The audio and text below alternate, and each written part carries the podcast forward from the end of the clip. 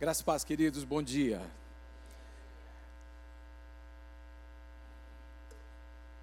O recado que foi dado é importante para nós, como igreja, como família. É, Deus sendo soberano e gracioso, como tem sido e continua né, usando a sua igreja para influenciar a sociedade. Nós, é, através do INSEC, nós, eu digo eu e vocês, não é? Porque o INSEC é a igreja do Senhor Jesus, amém? ela é uma, um braço, ela é um membro né, deste corpo, uh, com um propósito específico, né, de fazer missões na janela 818. É isso mesmo, pastor? pastor? Deixa eu consultar o pastor de missões aqui. Janela 818, das 8 da manhã às 18 da, né, da tarde. É, antigamente a gente falava muito da janela 1040, né? E depois outras janelas, 414, né? Para trabalhar as crianças da, do 4 anos aos 14 anos. Então os missiólogos sempre estão, é, de forma didática, tentando nos levar né, a perceber os movimentos de Deus, seja nas gerações, nos territórios, nas eras.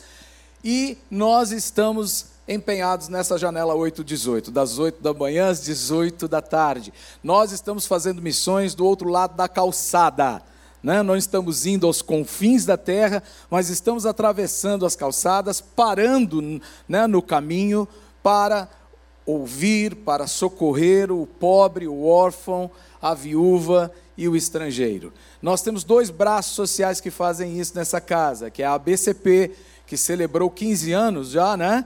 15 anos completos, já agora entrou definitivamente numa adolescência né, plena. E o INSEC, que é uma criança, né, está saindo da primeira infância, com cinco anos agora, né, que vai completar em junho. Nós precisamos celebrar isso. Por quê? Porque o Senhor é soberano, dono absoluto de tudo e de todos. Ele trabalha até agora. Ele é o Senhor da missão e nos confiou, nos entregou fazer ou cooperar com Ele, porque fazer é muita pretensão, mas cooperar com Ele no exercício, no, na execução dessa missão. E essa missão é anunciar, é sinalizar, é implantar o reino de Deus. E o que é o reino de Deus? O que é o reino de Deus? Comida e bebida? Não. Paulo aos Romanos já explicou que o reino de Deus não é comida nem bebida, mas é justiça, ou seja, é o governo de Deus. Justiça aí é o jeito de Deus fazer as coisas, o jeito de Deus administrar, o jeito de Deus julgar, o jeito de Deus avaliar, o jeito de Deus corrigir. Justiça, paz, e alegria no Espírito Santo. Paz, não a paz que apazigua. Deus não é da turma do deixa disso, do deixa para lá. Deus é um Deus que intervém para solucionar. Ele intervém na história humana, porque o homem caiu, mas o plano de Deus não mudou. Nem o seu plano, nem o seu poder, nem a sua autoridade, nem tampouco a sua santidade. E Deus tem compromisso, em primeiro lugar, com Ele mesmo, com quem Ele é. Antes de ter compromisso comigo e com você, com a criação dele, ele está comprometido com ele mesmo, com a sua própria própria glória, com a sua própria santidade, com a sua própria pessoa. Amém?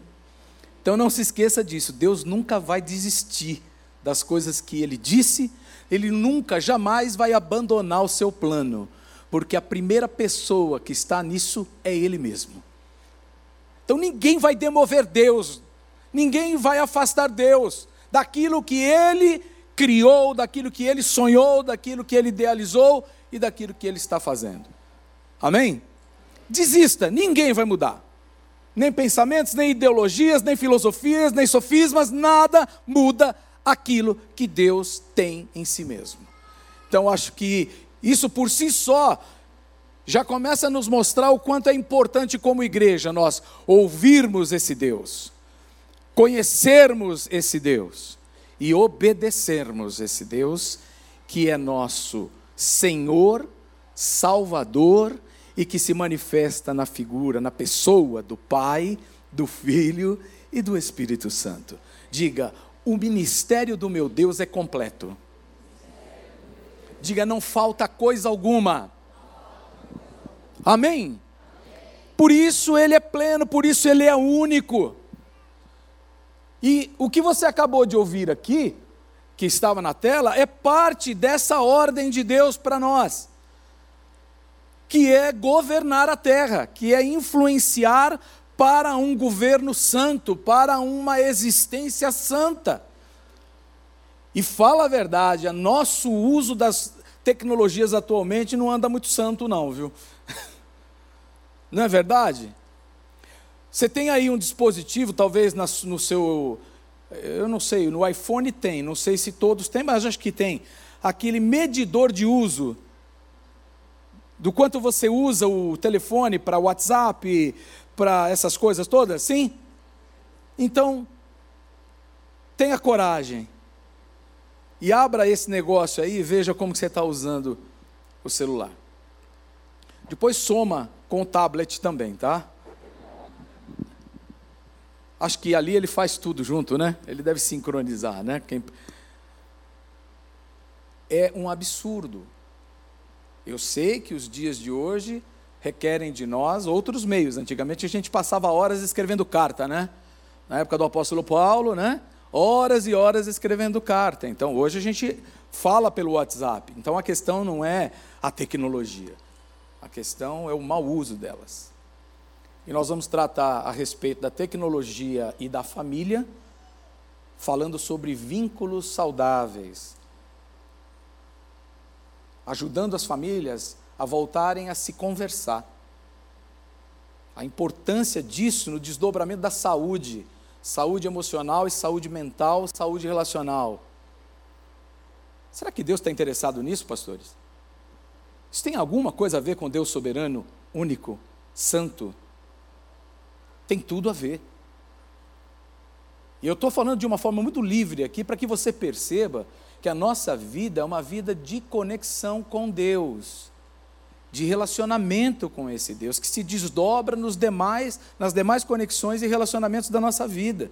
Às vezes a gente torna essa, essa questão de Deus muito religiosa, muito, muito distante, muito só dominical. Né? É o domingo, é o dia que eu vou, o dia do Senhor, o resto dos dias é de quem? Meu e do diabo? De quem que é? Todos os dias, cada segundo da existência humana, cada espaço dessa terra, desse universo, pertencem ao Senhor, porque dele, por ele e para ele são todas as coisas, diz a palavra de Deus. Diga todas as coisas. Todas. Então, quando a gente fala de tecnologia, não, tecnologia é um assunto separado. Não, não é separado, não. Porque o Senhor Jesus é o Senhor, é o Deus de todo conhecimento e toda ciência. E Ele é Senhor do tempo, Ele é Senhor dos recursos, Ele é Senhor de tudo. Então tecnologia é um assunto de Deus. E se é um assunto de Deus, é um assunto nosso também.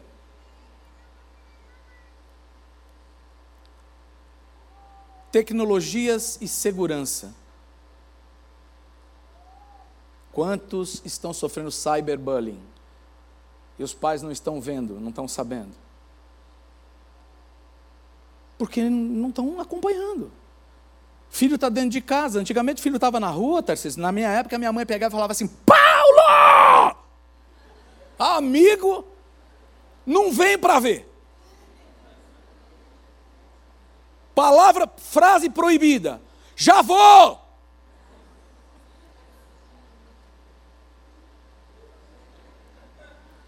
Não tinha isso. Mas era assim, né? Estava lá fora, então tinha. Agora não, está lá no quarto, está tranquilo, está dentro de casa. Está tranquilo, está dentro de casa?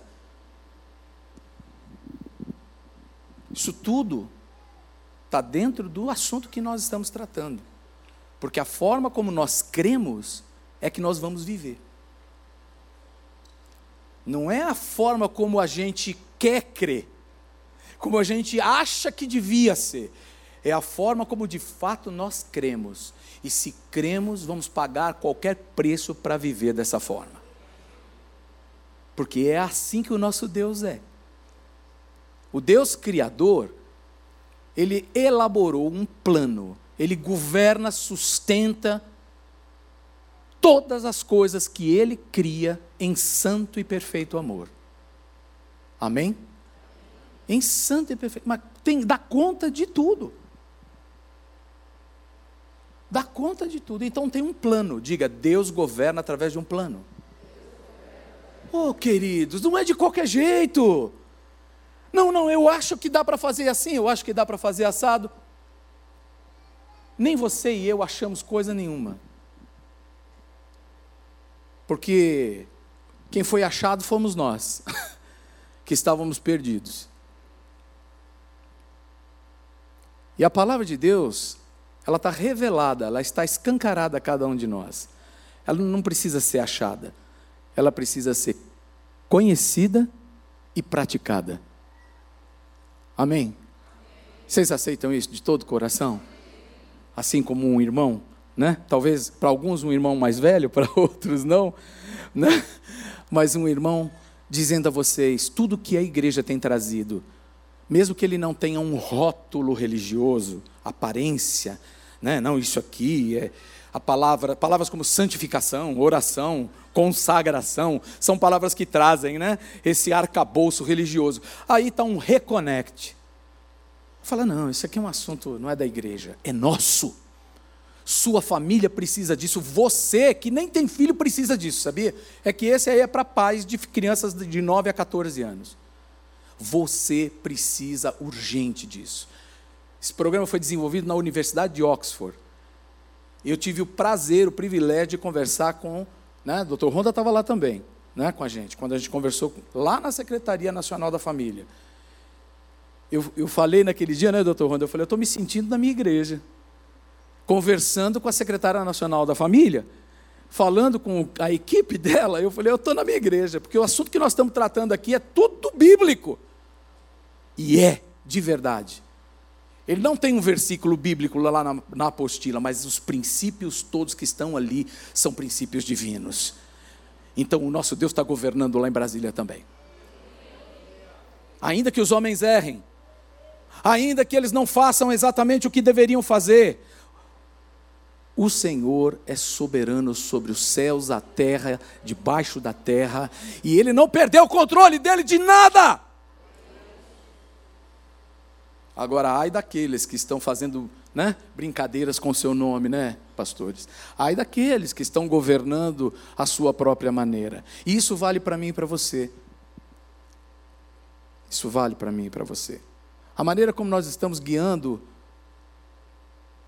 a nossa vida, a maneira como nós estamos educando os nossos filhos, a maneira como nós estamos administrando as finanças e os bens e as riquezas, que até foi falado aqui, muito bem colocado. Nós não temos duas vidas, irmãos. Nós não somos duas pessoas. Nós somos um só, que temos uma só fé, que temos e queremos um só batismo, que servimos a um só Senhor. Assim como Deus é uno, nós também somos. Com Ele e uns, e uns com os outros. Por isso somos chamados corpo de Cristo, onde existe uma só cabeça, que é Jesus. Então, unidade é uma coisa muito importante. Unidade de pensamento, unidade de atitudes, unidade de, de crenças. E é por isso que nós voltamos ao assim cremos, assim vivemos. Crê em Deus Pai, Todo-Poderoso, Criador do céu e da terra. Tem gente já que está falando assim: repreende, repreende. Vamos falar, repreende, isso não é, não é coisa de crente. Ah, é coisa de crente. Assim cremos, assim vivemos, é credo é creio. Isso esteve na história da igreja, não propriamente dos apóstolos, mas primeiro século, segundo século, isso foi necessário. E sabe por que foi necessário? pastor Samuel fala melhor que eu sobre isso, que ele é, o, ele é um camarada que ama, estuda e ensina a história da igreja. Porque muitos pensamentos contrários estavam permeando o povo de Deus, estavam ali no seio da igreja, estavam querendo entrar, estavam desafiando os cristãos lá nos bancos da escola, lá no trabalho, lá no mercado. Os gnósticos, por exemplo. O credo surgiu principalmente para combater esse tipo de ação destes sofismas, pensamentos contrários àquela revelação apostólica, a revelação dos homens dos homens de Deus. Então foi necessário reforçar isso. O credo, se foi tomado como reza ou como mantra, foi tomado errado. Assim como hoje se toma a palavra de Deus de forma errada também, sim ou não? Se você quiser fazer mau uso dela e aplicá-la a seu bel prazer, você faz. Você recorta um texto fora de contexto para usar de pretexto. Então, não há, sabe, diferença nenhuma.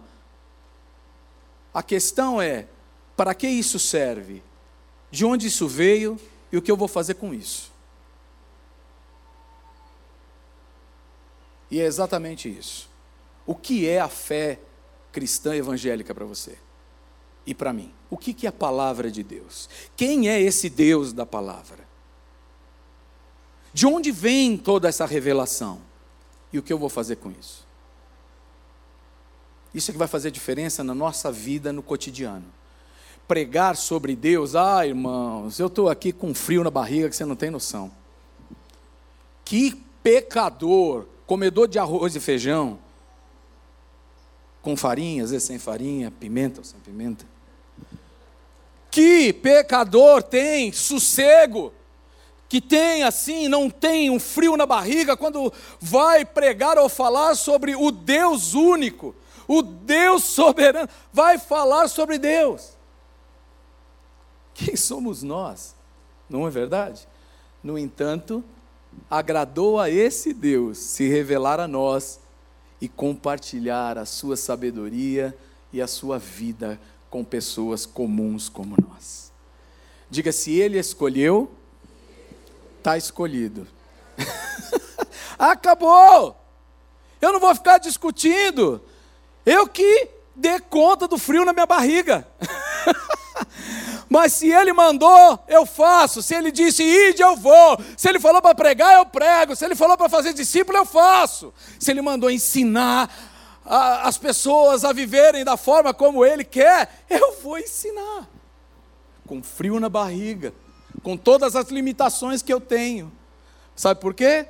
Porque ele é soberano soberano, Ele é Senhor absoluto da sua criação, Ele manda, Ele ordena, não pede. Muito embora é tão gentil, tão gentil que a maneira de, de, de ordenar, ela é cheia de amor cheia de amor. E de pregar e tal, tal, e eu estarei convosco todos os dias até a consumação dos séculos. Não vou mandar você, despedir você, enviar você para uma missão suicida. Não vou te abandonar, não vou te deixar, eu estou com você. Lembra? Eu sou o primeiro comprometido com essa missão, essa missão é minha. E eu estou te convidando a fazer parte dela. Eu não estou transferindo para você a responsabilidade dela. Ela será cumprida. Nem um J, nem um tio dessa missão vai passar ela vai se cumprir. Ajude, coopere você ou não, coopere eu ou não, ela vai se cumprir. Abra em João 17, verso, capítulo 1, por favor. Olha, eu estou de verdade abandonando João 17, Evangelho de João, capítulo 17. Eu estou abandonando aqui o meu esboço, não abandonando o conteúdo, tá? Mas a sequência dele porque, gente, eu já não sei mais pregar dominicalmente, eu acho que eu não sei. Por isso, graças a Deus pelos nossos pastores, eu estou vivendo um tempo na minha vida tão, não que eles não estejam, tá? Mas assim, tão prático. Eu estou mergulhado nessa questão né, da justiça social e estou tão lá que a gente até perde um pouco do, do, do jeito, né, da, da, da homilética, né? então, por favor, né, levem em consideração isso, tá? Ok? Mas eu quero, eu estou muito acostumado agora e, e me deleitando com conversas, conversas mesmo que levam à prática, tá certo? E de encorajar pessoas a viver essa verdade, porque essa verdade liberta, essa verdade edifica, essa verdade transforma, gente, transforma. Ela é real.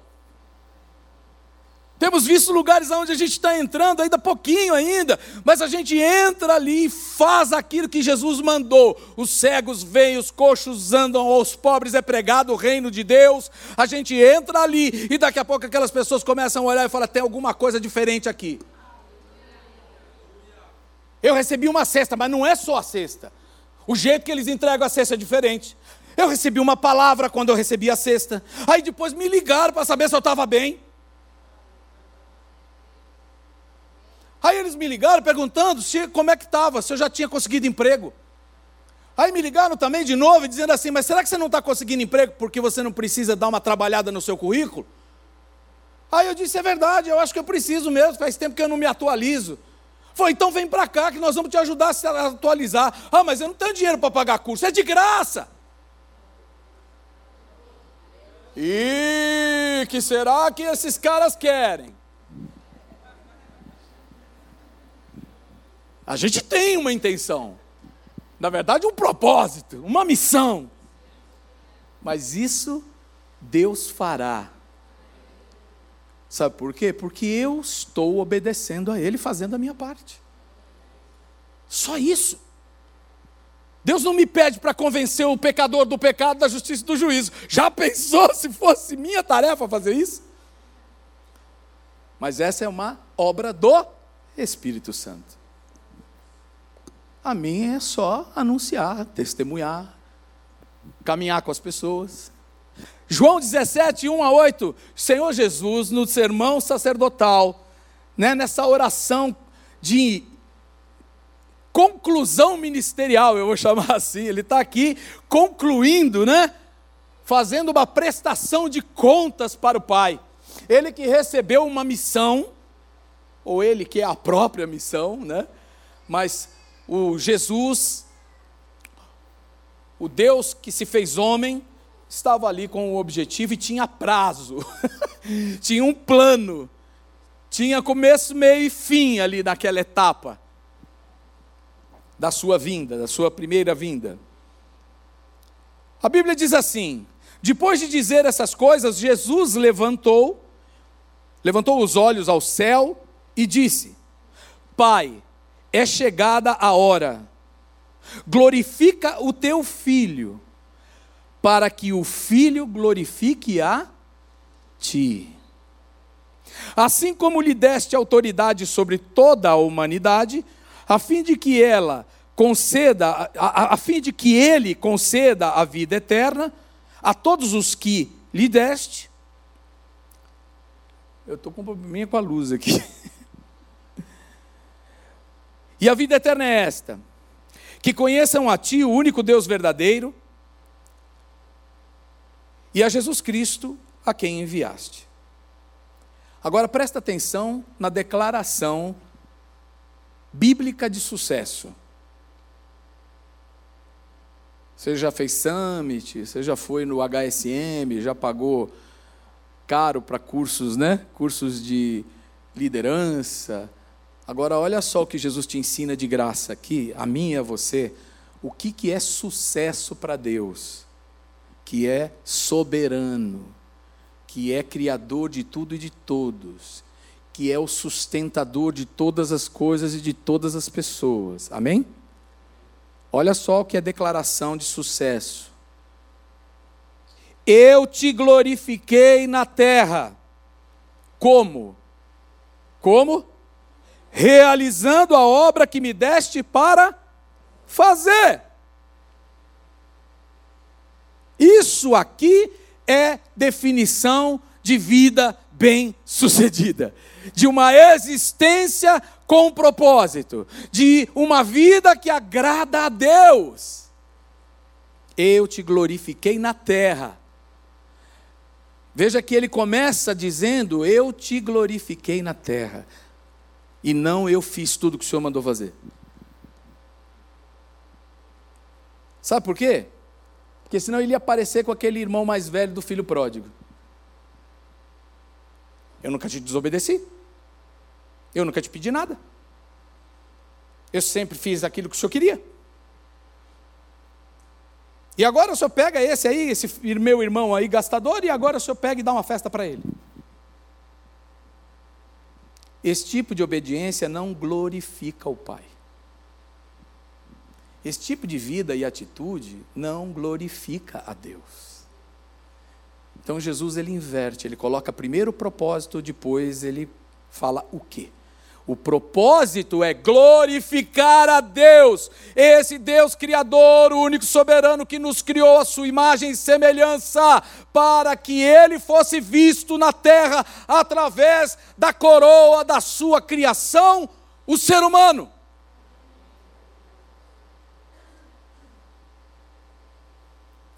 Está lavrando a terra, Deus está sendo revelado na, naquela lavra. Está educando os filhos, Deus está sendo visto como pai naquela educação. Está aconselhando e ensinando, o Deus Espírito Santo está sendo visto ali, nesse espírito conselheiro, nessa capacitação de dons para fazer. Está obedecendo está se sujeitando às autoridades, então o Deus Filho está sendo visto em você.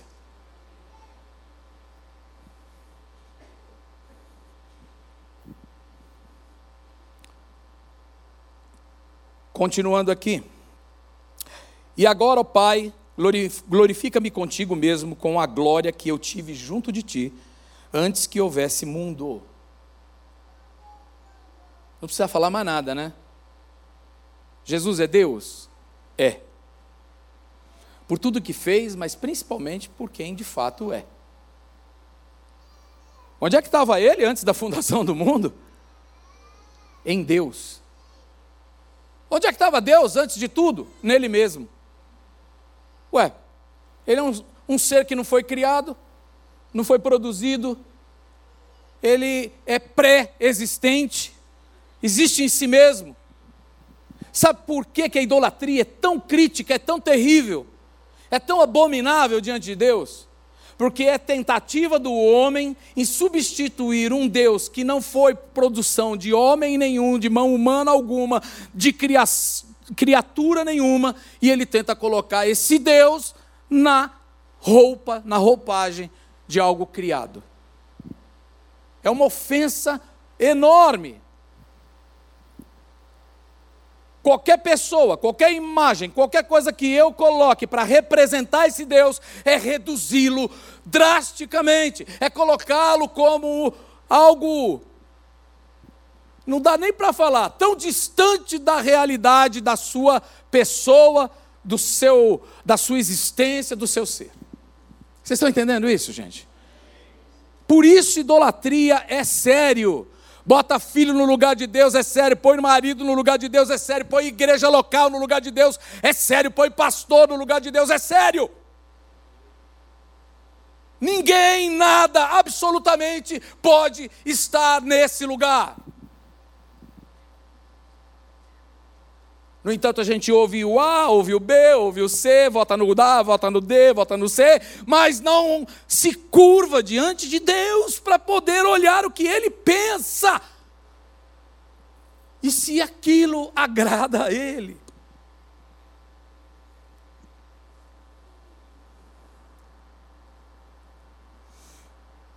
Manifestei, verso 6 aí do 17, tá? Manifestei o teu nome àqueles que me deste do mundo. Eram teus, tu os deste a mim. Eram de quem? Olha aí uma dica do discipulado, né, pastor Tarcísio? Né? Isso é uma preciosa dica do discipulado. Querido discipulador, já vou falando, emendando as coisas aqui. O discípulo é de Jesus, não é nosso. Porque se eles parecerem com a gente, Paulo disse: sede meus imitadores, como eu sou de Cristo. Ou seja, Paulo não falou sejam iguais a mim. Paulo estava dizendo: façam como eu faço, porque eu estou me esforçando a fazer tudo que eu vi de Cristo fazendo. Vocês estão entendendo? Então isso é uma dica. Vai educar seu filho, é um discipulado. Vai ter uma uma DR. Não, casal. Jesus está ali naquela mesa, velho. Não, porque eu. Eu quero ver o homem que vai dizer assim: não, mas a Bíblia diz que eu sou cabeça. Aí dá uma olhadinha para aquela cadeira vazia assim que você não está vendo. E olha, imagina Jesus sentado naquela cadeira ali, nessa DR. Você vai, eu sou, sou teu servo, Senhor. Fala que eu te escuto.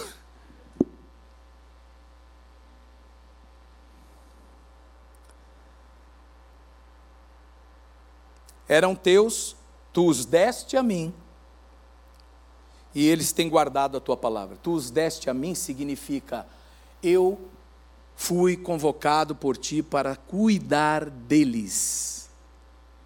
Mordomia. Eles não são meus por propriedade, eles são, são meus por responsabilidade. Deus delegou a mim assim como delegou a Jesus, delega a você também ser mordomo do seu reino. Governar todas as coisas debaixo da coroa dele. Nós não temos reino próprio. O reino é dele.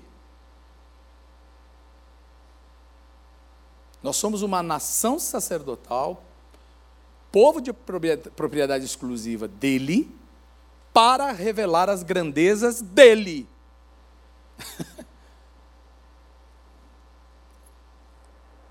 Agora eles reconhecem que todas as coisas que me tens dado provêm de ti. Olha só.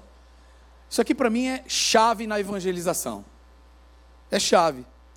Quando você está fazendo aquilo que é de Deus, do jeito de Deus, não resta nenhuma alternativa a não ser a obstinação humana que pode ser, mas não resta como as pessoas não dizerem assim: é de Deus.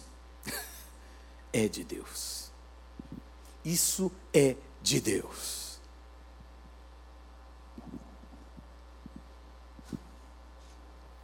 Porque eu lhes tenho transmitido as palavras que me deste. Sabe, eu percebi que muita coisa não acontece na vida da gente porque a gente tenta fazer as coisas do jeito da gente, com as palavras da gente, com os métodos da gente, com o nosso achismo. E aí a gente fica bravo porque não funciona. Aí a gente vem e, e fica sendo alvo do tentador, daquele que põe dúvida no coração das pessoas, dizendo: está vendo, a sua fé não funciona. Ou ele vai dizer que a palavra de Deus não funciona, ou ele vai dizer que você não tem fé suficiente, vai acusar. Mas na verdade, foi a sua escolha, a minha escolha de não fazer as coisas de Deus do jeito de Deus com Deus. Ele é o que? Criador, soberano e governador. Ô, gente, Jesus ainda não voltou, e eu não quero dizer isso, entenda bem a didática. Se realmente a igreja dele, o povo dele, tivesse levado em consideração isso aqui de uma forma muito séria na prática da sua vida, eu acho que nós já teríamos novos céus e nova terra. Eu acho que já poderiam ter sido cumprido todas as coisas, Jesus voltado, restaurado todas as coisas e nós estamos vivendo outro, outra história. Ou seja, não vai ser impedido, mas que a gente atrasa, atrasa, né? A gente dá trabalho, hein?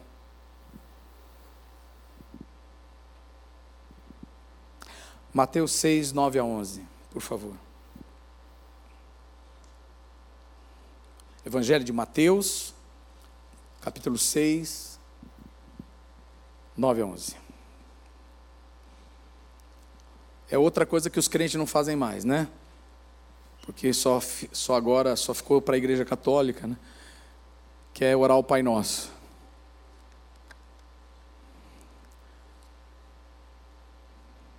Olha isso aqui, gente. Pensando nisso que nós estamos exercitando, que o nosso Deus, ele é criador, soberano e governador, tá? Não, não tirem isso do alvo de hoje, amém? Tá? Não saiam fora disso, porque é isso que o Espírito de Deus está nos ensinando nessa manhã. Nós vamos sair daqui, não sabendo, porque já sabíamos, pelo menos a maioria de nós, mas nós vamos sair daqui tendo a opção, primeiro, restaurar isso na base da nossa fé. Segundo, tendo que tomar uma decisão a partir de passar da porta para fora. Como eu vou levar a minha vida daqui para frente? O que é que eu preciso corrigir na minha vida para que realmente Deus seja colocado no trono do meu coração como soberano, governador, não só como criador da minha vida. Eu não sei o que você vai ter que fazer na sua empresa se você é empresário. Eu não sei o que você vai ter que fazer com relação ao relacionamento no seu casamento. Eu não sei como vai ser a educação dos seus filhos daqui para frente. Eu só sei de uma coisa: se você realmente entende, aceita, obedece que este Deus que te criou é soberano, e Ele governa todas as coisas, inclusive você e tudo que é seu, que está em Suas mãos, vai ser uma bênção a sua vida. Eu não tenho dúvidas disso. E não estou dizendo que vai ser mais, com mais, bênção com mais. A minha vida se tornou uma bênção, de verdade, com muito menos. Eu tive que perder, perder muito, para poder deixar Deus trabalhar na minha vida e a minha vida se tornar uma bênção.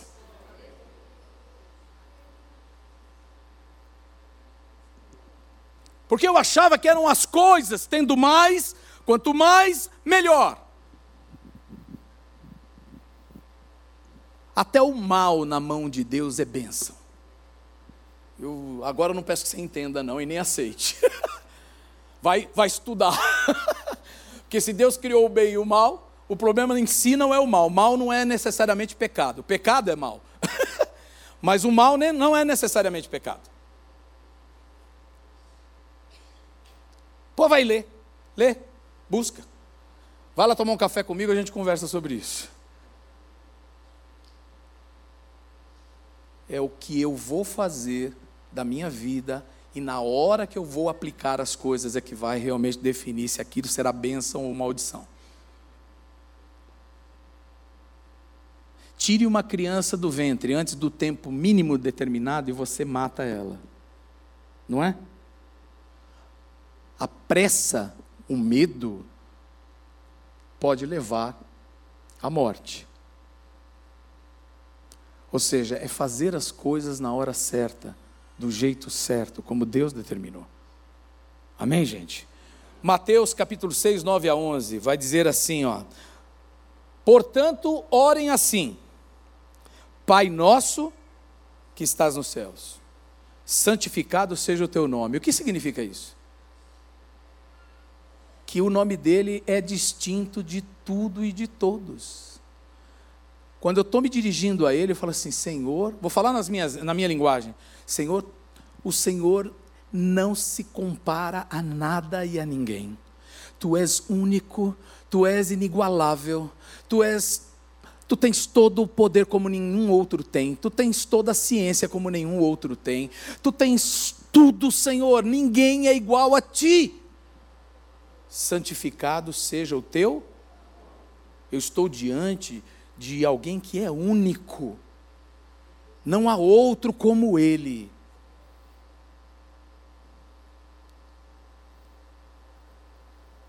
venha o teu. Primeiro vem o teu reino. Governo. Governo, diga governo. Reino de Deus é governo. Mandamentos, princípios, leis de Deus, tudo. Costumes, usos e costumes, tudo. Venha o teu reino, seja feita a tua. Oh. Não vou nem chamar na frente hoje, tá? Senão não caberia ninguém aqui. Não caberia todos aqui. Porque se a gente for, né, hoje confessar que muitas das vontades que estamos fazendo não são de Deus e são apenas nossas, algumas até muito questionáveis. Mas o Espírito de Deus fala com você aí, né? Ele trata com você aí, a partir de agora, lá na sua casa, então não precisa expor você aqui. Mas por favor, entenda que Deus está falando comigo e com você. Amém, amados? Amém aí na galeria também? Ou pessoal aí também? Pessoal do segundo céu? Seja feita a tua vontade, assim na terra como no céu. Já está feito lá. Lá nada mudou. Nada mudou. O que precisa é que a gente faça essa reconexão, ou reconecte, agora fazendo a propaganda, né? Que a gente conecte outra vez com a vontade do céu. Assim na terra como no o pão nosso de. Aí agora começa começa a parte material. Você, você consegue perceber isso? Consegue nessa oração? Primeiro cuide da sua vida com Deus. Primeiro cuide da sua relação espiritual com Deus. Depois o resto vem. Logo na sequência você vai ver Jesus falando isso né, a respeito de não andar ansioso. É a mesma coisa, Jesus não está inventando moda aqui. O pão nosso de cada dia nos dá hoje. Nos dá? Hoje. E amanhã? Amanhã é outro dia, Jesus já está lá também, porque Ele é eterno. Ele é o ontem, o hoje e o eternamente. Quando você chega lá para pensar em ter fome, Ele já está lá com o pão na mão. Já está pronto, esperando você e eu perdoa as nossas dívidas, assim como nós também perdoamos aos nossos devedores.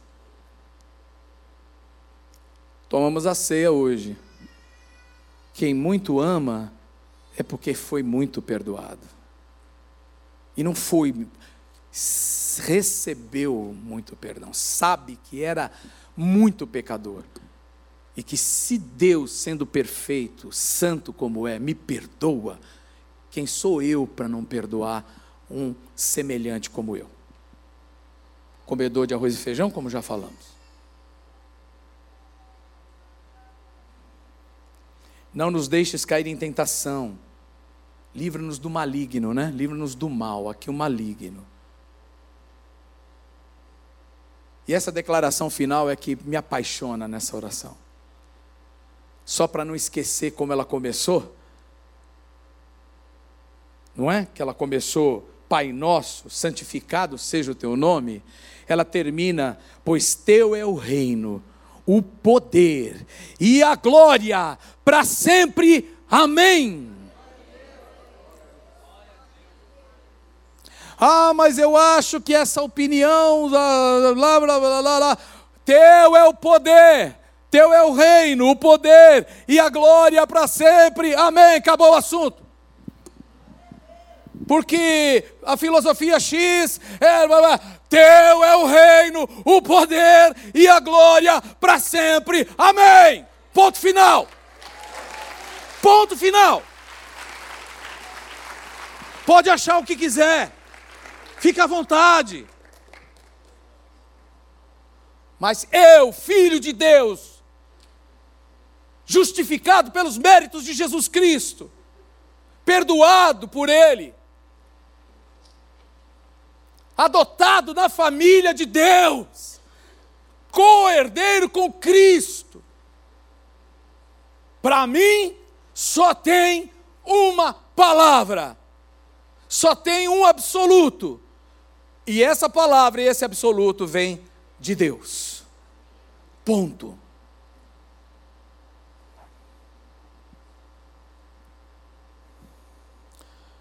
Vamos um pouco mais para frente. 24 a 34. Mateus 6, 24 a 34.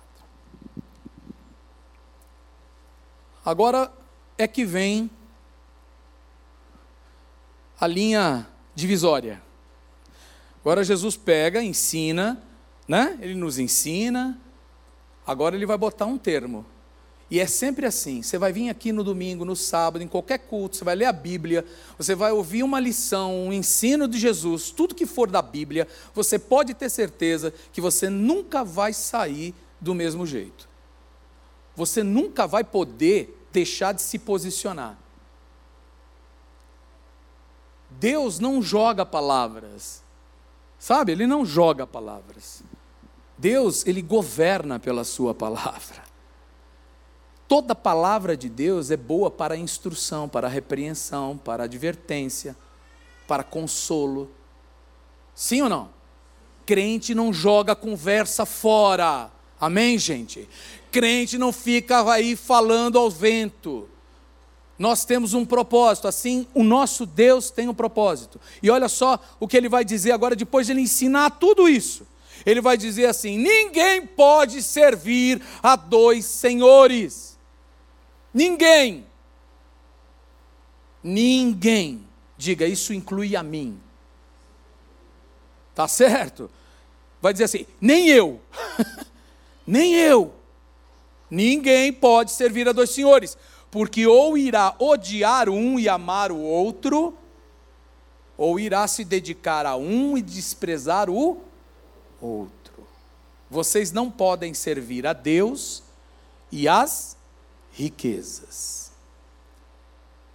Outras versões, mamon, personificando o materialismo. E agora eu vou desconstruir, não vou espiritualizar aqui, eu vou dizer assim: ou você escolhe ser um materialista, ou você escolhe ser um filho de Deus.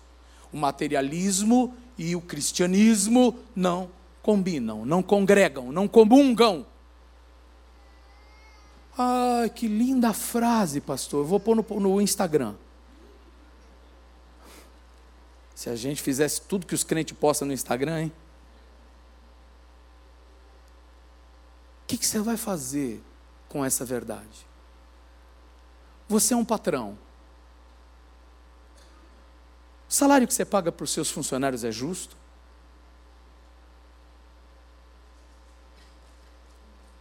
Você reconhece os benefícios que eles têm?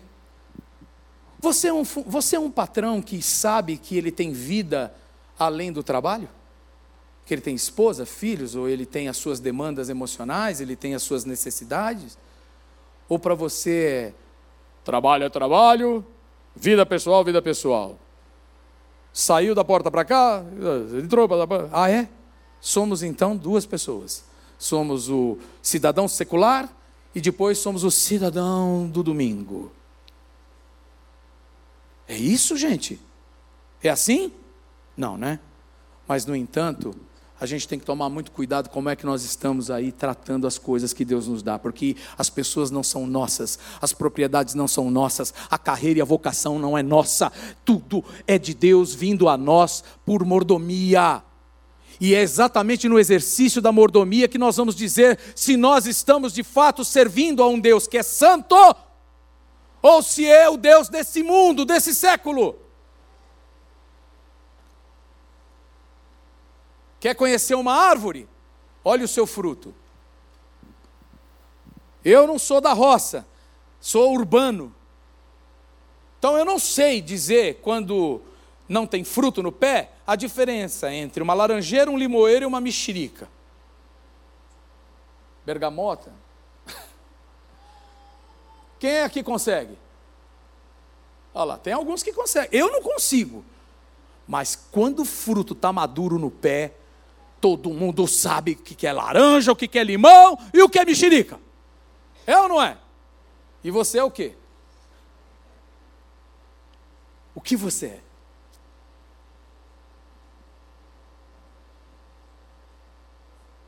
É isso que Jesus está dizendo aqui aos seus discípulos.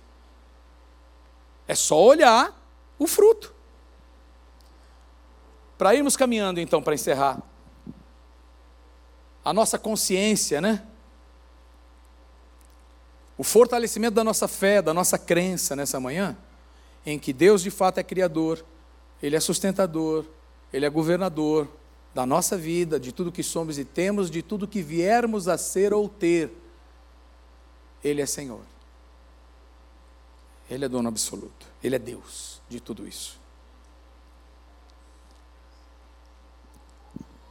Vamos ler o que vem adiante?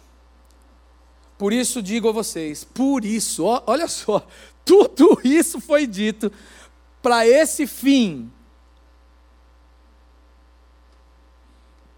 Por isso digo a vocês: não se preocupem com a sua vida, quanto ao que irão comer ou beber, nem com o corpo, quanto ao que irão vestir.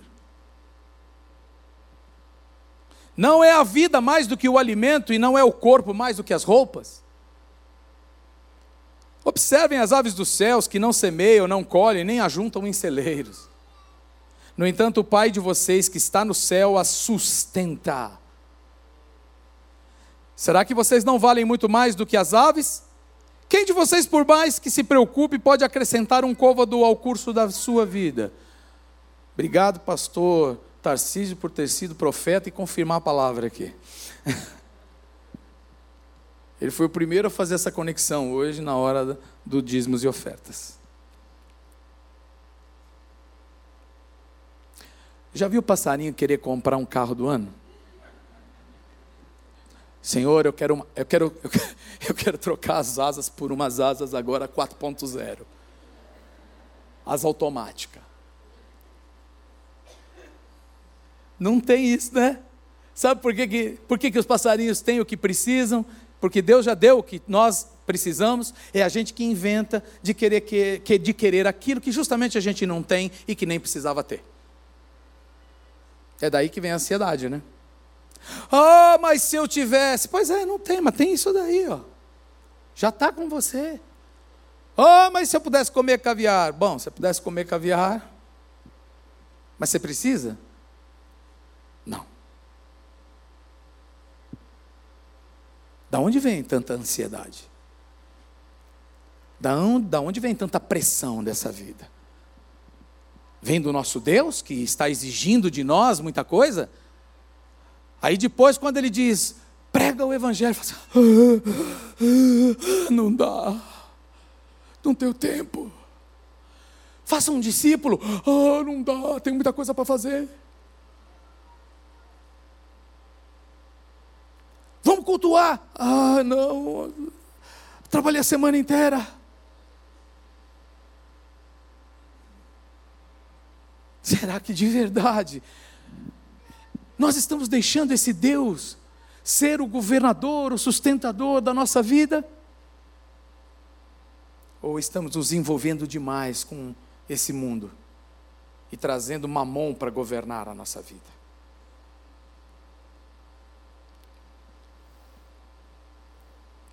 E porque se preocupam com o que vão vestir, observem tal, tal, os líderes do campo, e eles, eles nem trabalham nem fiam. Eu, porém, afirmo a vocês que nem Salomão, em toda a sua glória, se vestiu como qualquer um deles. Ora, se Deus veste assim a erva do campo, que hoje existe e amanhã é lançada no forno, não fará muito mais por vocês, homens de pequena fé? Portanto, não se preocupem dizendo que comeremos, que beberemos ou com que nos vestiremos, porque os gentios é que procuram todas essas coisas. Quem que procura essa coisa? Aqueles que ainda não descobriram que Deus ele é criador, sustentador e governador da sua vida. Então quer dizer, é natural que quem não conhece Deus e não tem essa revelação em seu coração e não tenha nascido de novo e não seja um herdeiro de com Cristo, pense assim, é assim, é natural. Mas não é natural que alguém que nasceu de novo, que é redimido pelo sangue de Cristo, que faz parte da igreja do Senhor, da família de Deus, pense e sinta assim.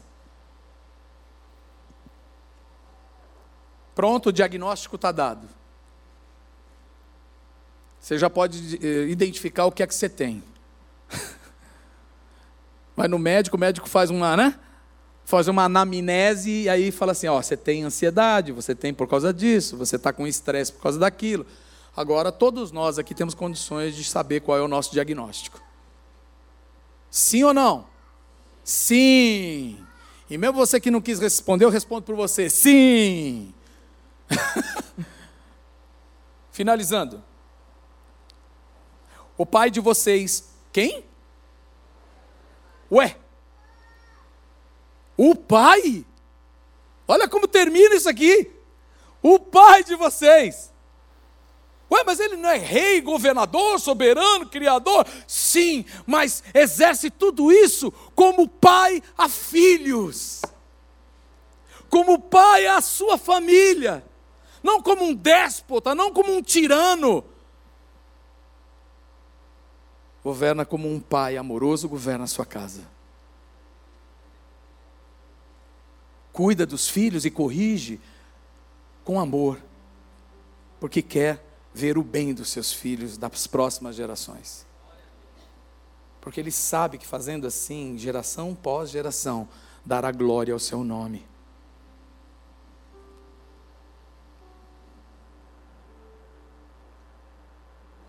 Pai de vocês que está no céu sabe que vocês precisam de todas elas. Mas busquem em primeiro lugar o reino de Deus e a sua. E as demais coisas, todas, aliás, e todas estas coisas, não as demais, não, e todas estas coisas lhe serão acrescentadas. Por que, que eu fico matando a minha vida, a qualidade de vida? arrumando confusão com as pessoas, brigando dentro de casa, arrumando confusão no trabalho, pelas coisas que eu ainda não tenho, se eu descansando em Deus, confiando nele, fazendo a minha parte, sei que todas elas serão acrescentadas. Repete comigo porque eu não sei esperar. Diga. Não sei esperar em Deus, não sei esperar de Deus e não sei esperar para Deus. Dele, por Ele, para Ele são todas as coisas. Eu não queria esperar, mas eu vou esperar, porque se eu não esperar, realmente eu vou colher o fruto da pressa. E se eu colher o fruto da pressa, meu Deus, que é meu Senhor e que me criou para a glória dele, não será glorificado. As pessoas vão dizer: cadê teu Deus? Está vendo aí, ó? Cadê o teu Deus? Você não é crente? Cadê? Cadê? Aí, crente, vai, crente. Diga saber esperar. É uma grande marca daqueles que sabem que o seu Deus é provedor de todas as coisas e não vai falhar. Amém, queridos? Valeu a nossa conversa dessa manhã? Valeu?